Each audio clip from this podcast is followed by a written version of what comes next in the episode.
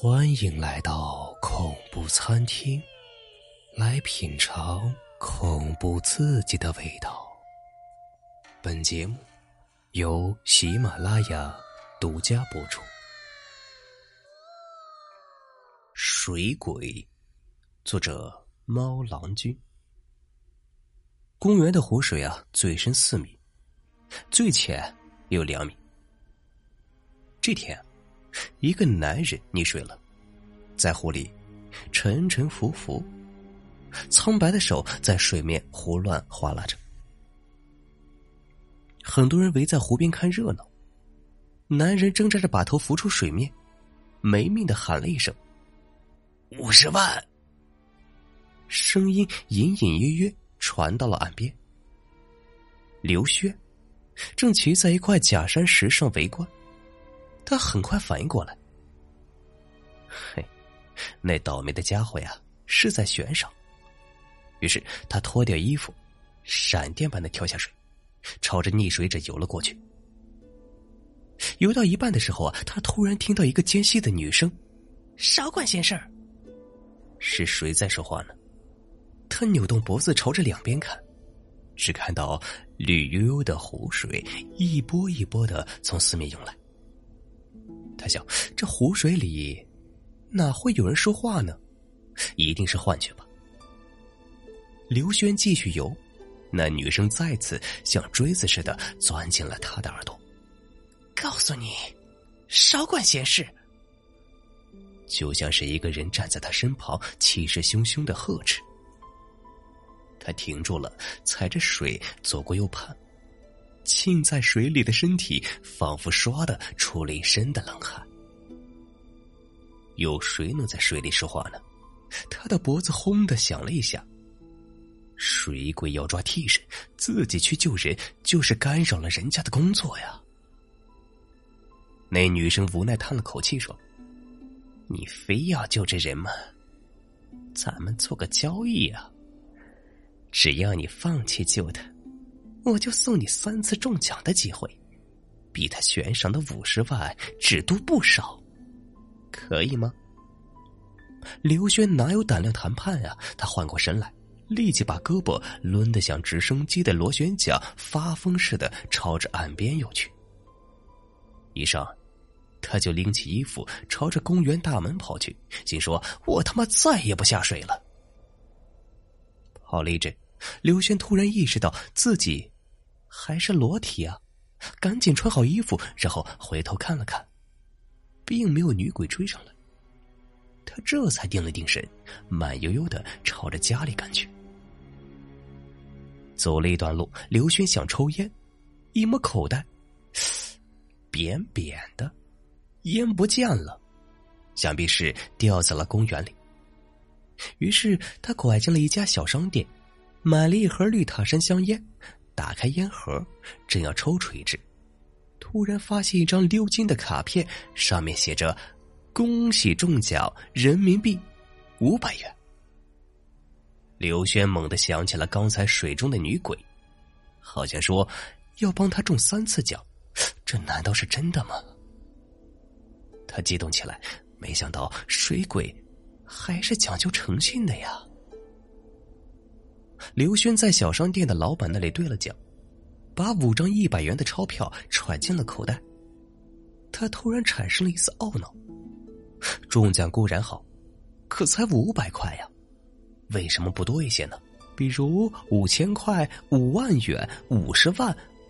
不过，好像还有两次机会，还不算晚。想到这里，他大大咧咧的拍了拍玻璃柜台，问道：“喂。”这里有没有其他有奖销售啊？金额巨大的那种？呃，金额巨大呀！老板不解的说：“这里奖金最多的是一周方便面，啊，头奖是四千九百九十九元，你要不要来两箱？” 太少了。刘轩鄙夷的说：“我要中就中大奖。”老板想了想说。哎，你沿着街呃直走，拐弯处啊，有一家电器城在搞有奖促销，特等奖是十万元呢，呃，要不你去那里碰一下运气吧？碰什么碰啊？运气就在我这里。刘轩得意的打了个响指，大摇大摆的朝着老板指的方向走去。那里果然有一家电器城，三层高的楼身上挂着五颜六色的彩带横幅，购物才能参加抽奖，最便宜的只有电风扇。于是刘轩买了一台电风扇，拿到了一张小卡片，上面印着一组阿拉伯数，上面印有一组阿拉伯数字。明天下午统一开奖。刘轩扛着电扇回家，风从身后吹过来。电风扇就在他的身后不停的转啊转。回到家里，妻子唐红正气鼓鼓的坐在沙发上，见刘轩回来，就警惕的望着他说：“哪来的电器啊？”刘轩察觉出妻子心情恶劣，也许是在单位里受了气，于是啊，他赶紧把买烟中奖五百元的事情说了。唐红果然转怒为喜，他一拍大腿说。哎呀，你知道我为啥事发愁不？刚才下班坐车呀，钱包被小偷给偷了，正好丢了五百块呢。没想到啊，你真够争气的，又给我中奖中回来了。哎呀，我太爱你了。说完，他就对着刘轩的脸上啵了一下。刘轩暗自一惊，丢了五百元。这么巧，那我的奖岂不是白中了吗？他马上安慰自己，还有机会呢，等明天再看看那电风扇的十万块钱有没有中。第二天，刘轩早早到了电器城，挤在人群中等着摇奖，等了好几个小时，终于开奖了。当主持人念出号码时，刘轩激动的浑身颤抖，他真的是中了十万块呀！人群沸腾了，所有人都虎视眈眈的望着刘轩。仿佛要用目光把它切成碎片。刘轩有点害怕，抱着钱冲进一辆出租车，对司机说：“哎呀，赶紧开车去银行。”直到把这十万块钱存进了银行中，刘轩才觉得心里踏实了，不紧不慢的朝家里走去，打算等妻子下班后给他一个惊喜。离家还有两条街，刘轩看到小区的上空黑烟滚滚。心里顿时升起了一种不祥的预感，他用百米冲刺的速度奔回去。着火的果真是自己家的那栋楼，还恰好是顶楼他家的房子。消防队的五支水枪正对着他家喷水，但火苗一直飘到天上去。刘轩只觉得眼前发黑，差点栽倒在地。房子刚进去不到半年，看样子全毁了。两个小时后，火终于扑灭了。刘轩坐在楼下的花坛上，仰望着冒着烟的废墟，他安慰自己：幸亏中了十万元大奖，但是这房子连装修带家电的，也正好十万。想到这里，刘轩打了个冷战。昨天中了五百元，结果妻子就被小偷偷走了五百元，扯平了。今天又中了十万元，结果房子被烧毁了十万元，又扯平了。